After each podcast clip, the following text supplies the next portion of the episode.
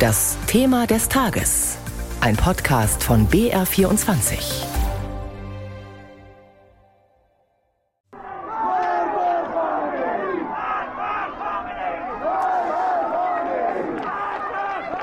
Nieder mit Khamenei, rufen die Menschen, manche auch tot für Khamenei, also tot für das Staatsoberhaupt des Iran. In dem Video, das erst vor wenigen Tagen in den sozialen Medien gepostet wurde, marschiert eine dichte Menschenmenge durch die Straßen. Manche halten Plakate in die Höhe, andere recken die Fäuste in die Luft. Gesichter und Silhouetten der Menschen sind gepixelt zur Sicherheit. Seit Monaten gehen im Iran Menschen auf die Straße seit Mahsa Amini, eine junge Frau, in Polizeigewahrsam starb, weil sie ihr Kopftuch nicht richtig getragen hatte. Und auch dieses Wochenende gab es wieder Proteste und Tote. Mittlerweile geht es den Menschen nicht mehr nur um die Rechte von Frauen. Sie wollen Demokratie, Freiheit, ein anderes Regime. Über die Lage im Iran sprechen wir jetzt mit unserer Korrespondentin Karin Sens. Guten Morgen. Guten Morgen. Bringen Sie uns auf den aktuellen Stand. Auch am Wochenende kam es wohl wieder zu Zusammenstößen zwischen Demonstranten und Sicherheitskräften. Was wissen Sie darüber? Ja, das hat sich wohl auf die Stadt Mahabad konzentriert. Das ist eine kurdische Stadt im Nordwesten des Iran. Und da haben Videos ja praktisch schon einen bürgerkriegsartigen Zustand vermittelt. Ich sage das ganz vorsichtig, weil wir diese Videos nie verifizieren können. Aber es ist wohl so, dass auch Panzer durch die Straßen gefahren sein sollen. Die kurdische Menschenrechtsorganisation Hengau berichtet von Militärhubschraubern in der Luft. Und man habe auf Menschen und in Häuser geschossen. Es ist bisher noch nicht klar, ob es da auch Todesopfer gegeben hat, aber es gibt äh, zahlreiche Berichte über viele Verletzte. Die regierungsnahe Nachrichtenagentur Tasnim berichtet es ein bisschen anders. Sie sagt, da wären Terroristen unterwegs gewesen, die praktisch auf die Menschen geschossen haben. Es soll es auch weitere Festnahmen gegeben haben. Zwei bekannte Schauspielerinnen haben wir gehört und es soll auch ein weiteres Todesurteil gegeben haben.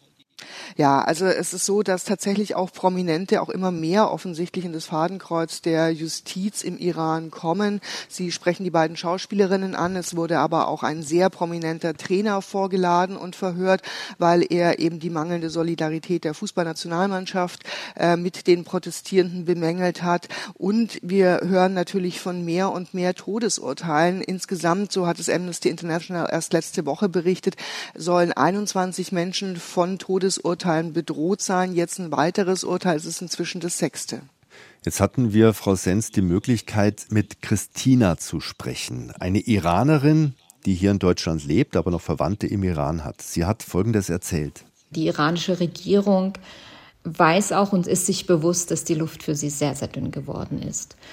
Und dementsprechend machen sie auch von nichts und niemandem Halt. Also es werden kleine Kinder umgebracht. Aktuell haben wir gerade den Fall, der kleine Kian war mit seinem Vater unterwegs und ist erschossen worden. Das sind schreckliche Sätze. Sowas, was kriegen Sie von diesem, von solchen Vorfällen mit? Ja, also es gibt zahlreiche Videos, natürlich auch von dem kleinen Kian und in seinem Fall ist es so, dass wohl eine Besonderheit aufgetreten ist und zwar, dass die Trauernden gerufen haben, betet nicht. Also man wollte da keine islamische Litanei hören. Normalerweise ist es so, dass eben Mullahs auch zu solchen Trauergedenkveranstaltungen kommen und dann wird da gemeinsam gebetet. Das ist offensichtlich abgelehnt worden.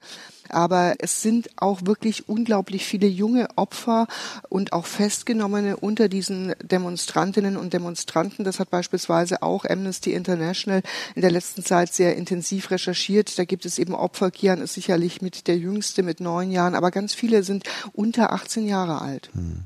Christina, die wir gerade schon gehört haben, die hat noch eine andere Sache gesagt. Da hören wir auch noch mal rein. Also ich habe mir ein zeitliches Fenster gesetzt und sage, bis dahin ist mein Heimatland frei und ähm, wir feiern einen freien Iran. Für wie realistisch halten Sie einen solchen Wunsch? Ja, die Frage ist natürlich, welchen zeitlichen Rahmen hat sie sich gesetzt? Ähm, ich glaube nicht, dass wir eine Revolution heute oder morgen im Iran erleben werden. Und Experten sprechen da auch vorsichtigerweise von einem revolutionären Prozess. Ähm, ein Kollege hat zu mir gesagt, eine Revolution erkennt man eigentlich immer erst hinterher, wenn sie passiert ist. Also ich glaube, dass die Demonstrantinnen und Demonstranten sicherlich einen sehr langen Atem brauchen, um dieses Regime, das sich ja 40 Jahre lang gegen extremen Widerstand auch aus dem Ausland gehalten hat, da an der Macht nicht in den nächsten Tagen kippen wird. Aber ähm, wir sehen schon, dass sich auch jetzt schon vieles im Iran geändert hat. Beispielsweise eben, dass man unglaublich viele Frauen ohne Kopftuch auf den Straßen sieht, viel, viel mehr noch als früher. Und zwar nicht ein runtergerutschtes Kopftuch, das man bei mhm. Bedarf hochziehen kann, sondern eben das ist gar nicht mehr vorhanden. Ähm, wobei man diese Demonstrationen sicherlich nicht auf das Kopftuch reduzieren darf, aber es ist sicherlich ein Signal dafür, was sich im Land ändert. Gehen dann also die Sicherheitskräfte gegen solche Frauen nicht mehr so rigoros vor wie früher? Also es gibt Berichte, dass praktisch diese Sittenpolizei, die ja vor allem eben diese Kopftuchverstöße ahnden sollte, ein Stück weit an die Leine gelegt wurden, dass man möglicherweise so einen Fall wie Mahsa Amini nicht mehr haben möchte.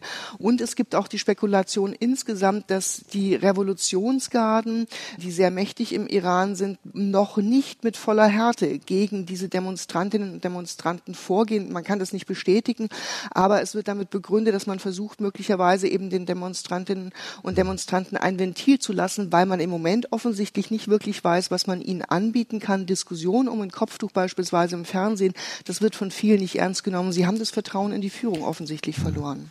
Vielleicht kommt jetzt Ablenkung. Seit gestern läuft ja die Fußball-WM. Mit dabei ist auch der Iran.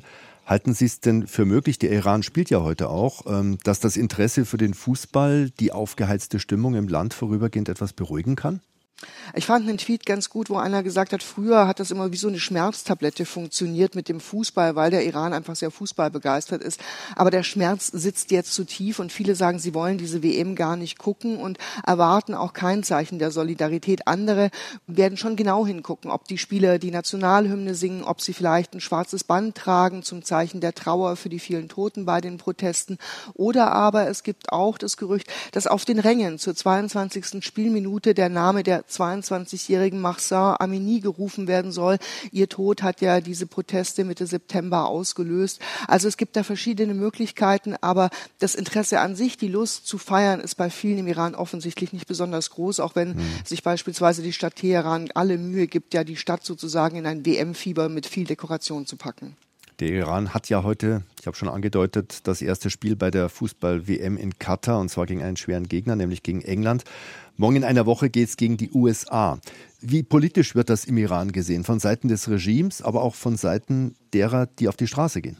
Na, wir dürfen nicht vergessen, dass die USA als absoluter Erzfeind gelten. Wenn wir Pro-Regime-Demonstrationen sehen, dann werden da regelmäßig USA-Flaggen verbrannt. Man tritt auf diesen Flaggen auf dem Boden rum.